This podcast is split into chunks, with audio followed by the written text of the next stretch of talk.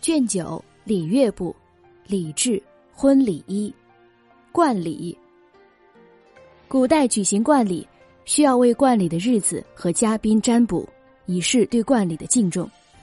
在东边台阶加冠，以示辈分；在客位行冠礼，加冠三次，以显尊贵。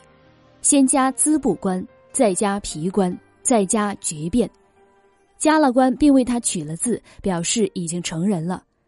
拜见母亲，母亲向他回礼；拜见兄弟，兄弟也向他回礼。因为已经是成人了，所以要对他回礼。戴黑色的冠冕，带着礼物见君王、卿大夫、乡贤，都以成人之礼拜见。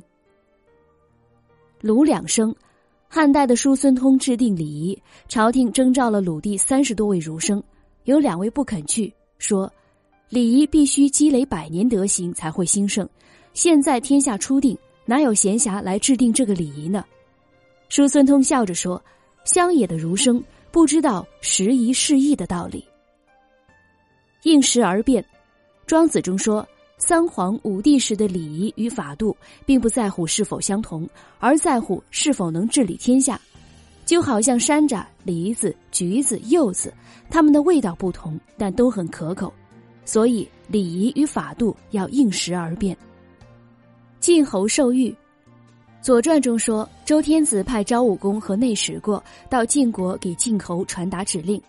晋侯接受玉符时满不在乎，内史过回来对周天子说：“晋侯可能没有未来了。”对待王室之命和玉符，他竟然满不在乎，这是自己先抛弃自己啊！怎么能有未来呢？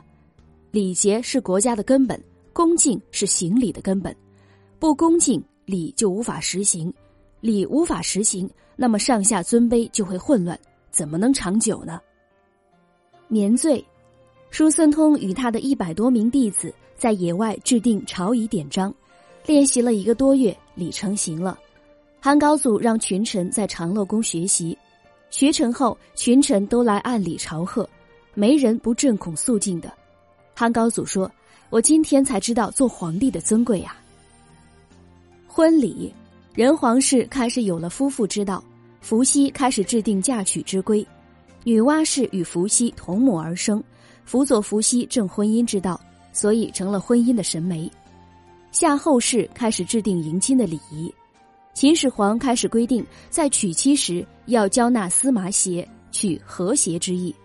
后汉开始用墨做聘礼，汉代重视墨，现在答聘都用它。开始在婚礼上用羊。取吉祥之意，巫贤创制了撒杖压制邪气的巫术。金房将女儿嫁给义凤之子，义凤以撒豆谷的方式来辟邪。